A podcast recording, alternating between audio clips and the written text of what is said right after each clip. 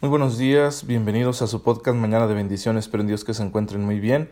Soy el Padre Raimundo Tristán, les envío un cordial saludo a todos ustedes que tienen la bondad de escucharme cada mañana, pues para recibir este mensaje de la palabra de Dios, de la enseñanza de la Iglesia, mensaje que a fin de cuentas viene del Espíritu Santo, porque yo solo le presto pues mi mente, mi voz, para que Él llegue hasta ustedes e ilumine sus corazones, porque el Espíritu sí que puede transformar nuestra vida y renovarnos desde adentro para que seamos más dichosos y por supuesto más santos cada día, porque ese es el trabajo que tenemos nosotros aquí en la tierra.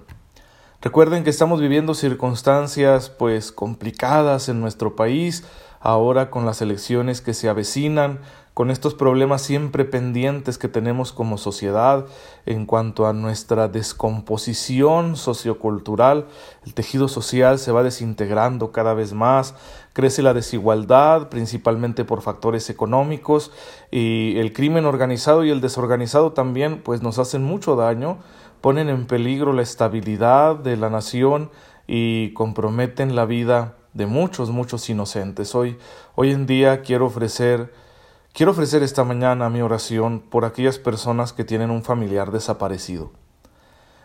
Tristemente son muchos los que están en estas circunstancias, la mayoría de las veces porque gente sin escrúpulos ha tomado la vida de estas personas mediante el secuestro, la extorsión o simplemente la agresión y tienen una familia sufriendo.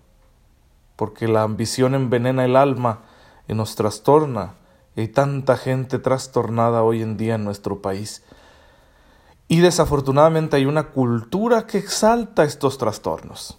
¿sí?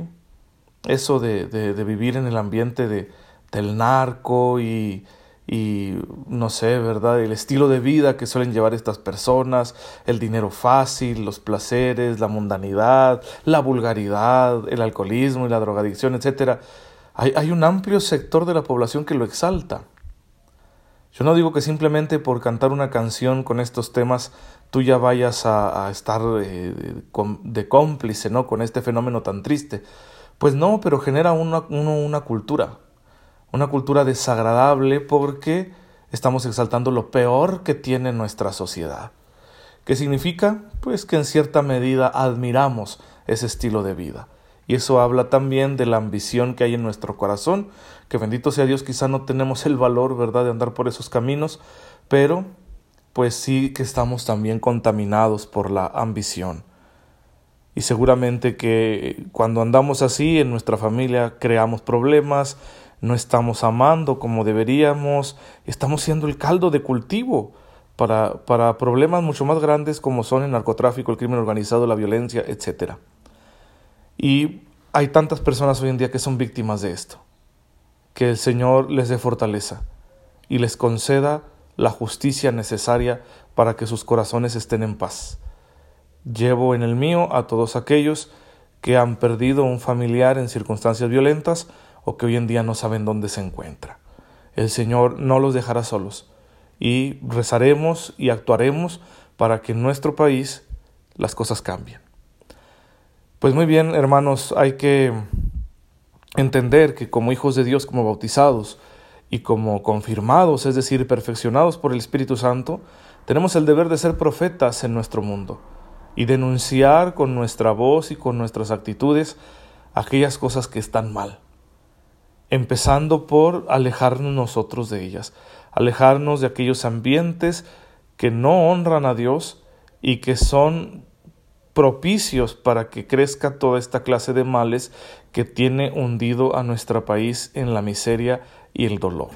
Una llamada de atención también por el fenómeno de la corrupción, que, que es el que genera impunidad y el que hace, es la levadura que hace que se fermente toda esta masa de ingredientes negativos que encontramos en nuestro México. Si nosotros como cristianos debemos ser una levadura a la inversa, Debemos ser ese factor de cambio con nuestra capacidad, con nuestra creatividad, sobre todo con la santidad de nuestra vida. Debemos ser el factor de cambio en nuestro entorno. Y podemos serlo con la gracia de Dios, solo que hay que ser valientes. Hay que ser valientes y no dejarnos, no permitir que el mundo nos coma, ¿sí? Porque el mundo también evangeliza en el sentido inverso. Busca conquistar los corazones de todos para alejarlos de Dios.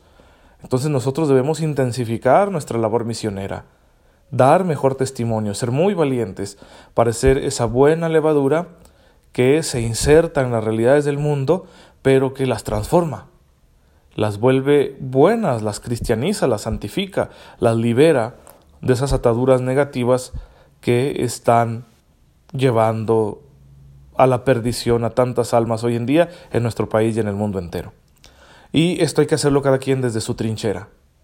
¿Sí? Hay quienes lo hacen en un servicio tan, tan noble como el de Cáritas, buscando al más necesitado para ayudarle en sus necesidades más urgentes.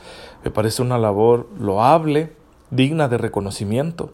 Otros cuidan de los enfermos, y otros educan a la infancia. En fin, hay mil maneras de hacerlo.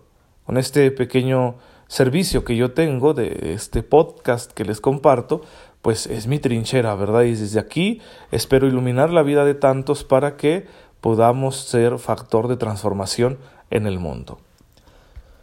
Por supuesto, confiados en la fuerza del Altísimo, en el poder de Dios, no con nuestras propias fuerzas, porque esas se agotan fácilmente y porque también nosotros podemos equivocarnos.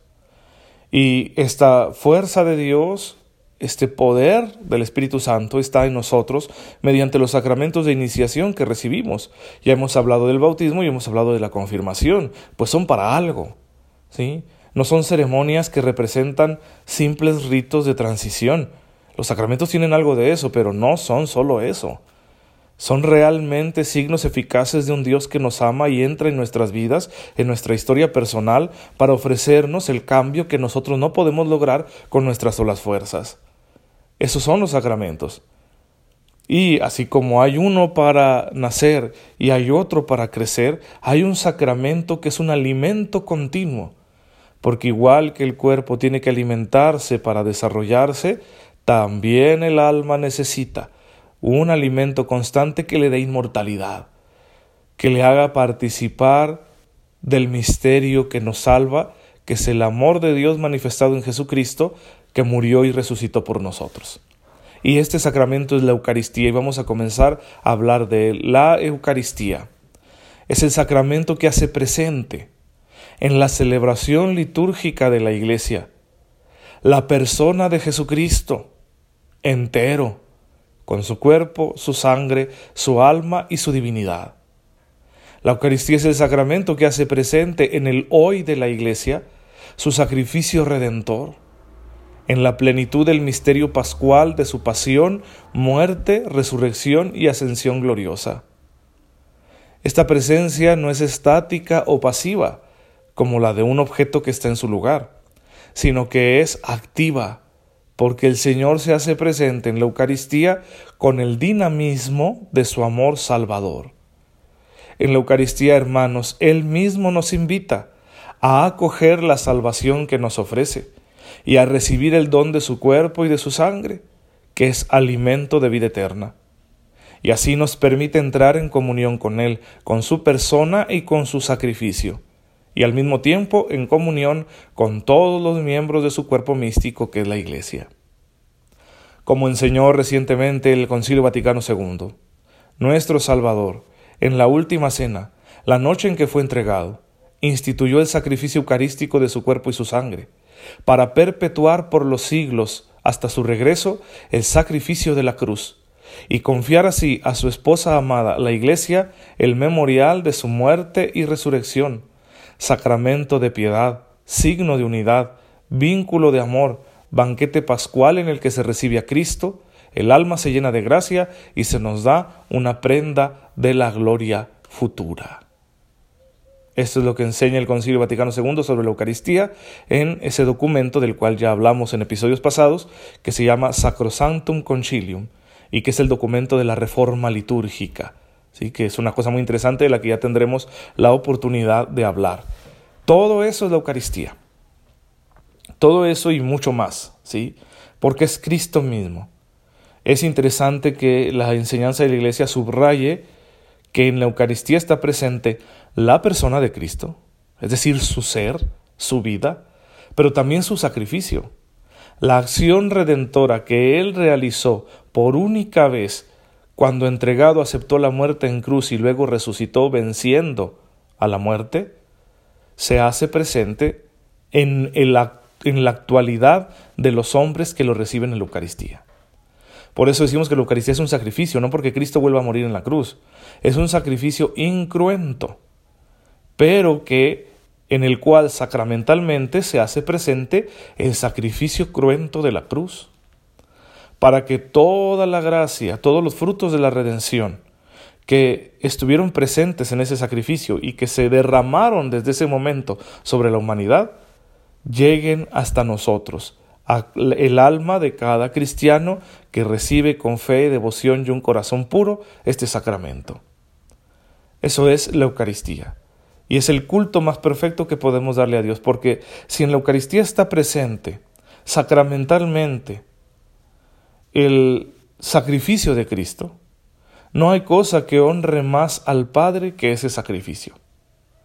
Todas nuestras alabanzas, nuestras súplicas, nuestras oraciones, nuestras buenas obras, nuestra fe, no tendría valor, todo eso no tendría valor si no estuviera unido a la cruz de Cristo.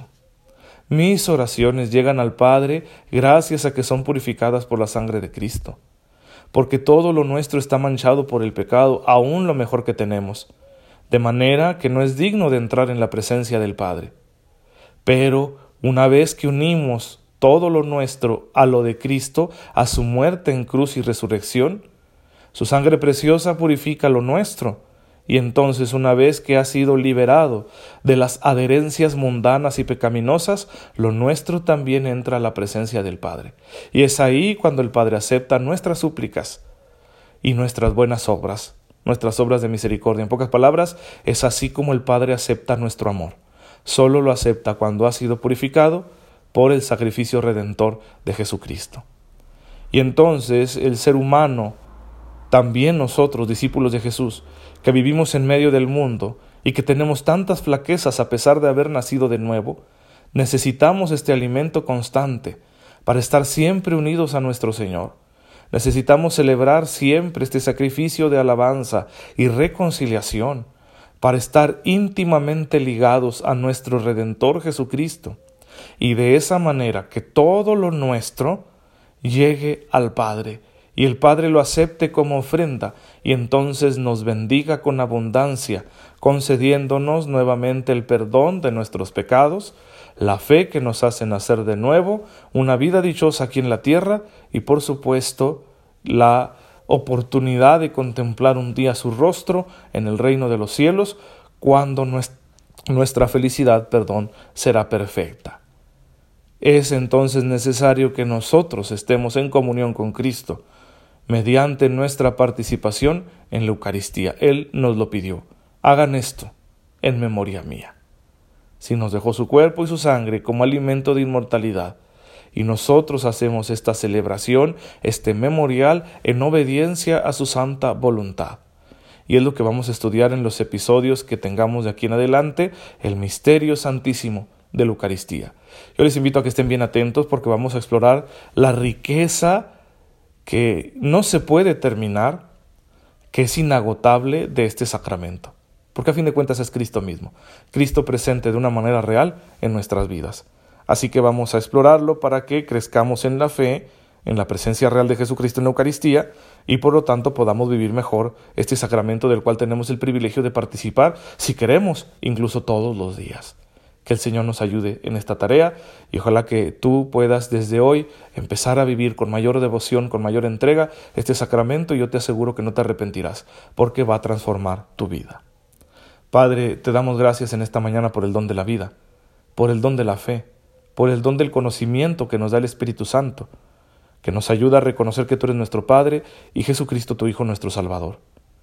Él, Señor, con infinito amor se entregó por nosotros en la cruz, y con su poder venció a la muerte para siempre, y ha querido quedarse para nosotros, para ser nuestro alimento en el santo sacrificio de la misa, en la Eucaristía. Ayúdanos, Señor, a estar siempre purificados y reconciliados, para poder recibir este inmenso don que regenere constantemente nuestras vidas y que nos alimente y nos sostenga en una vida santa hasta que lleguemos a contemplar tu rostro. Te pedimos esto por tu amado Hijo Jesucristo nuestro Señor. Amén. El Señor esté con ustedes. La bendición de Dios Todopoderoso, Padre, Hijo y Espíritu Santo, descienda sobre ustedes y los acompañe siempre. Muchas gracias por dejarme llegar a sus oídos y a sus corazones. Nos vemos mañana si Dios lo permite.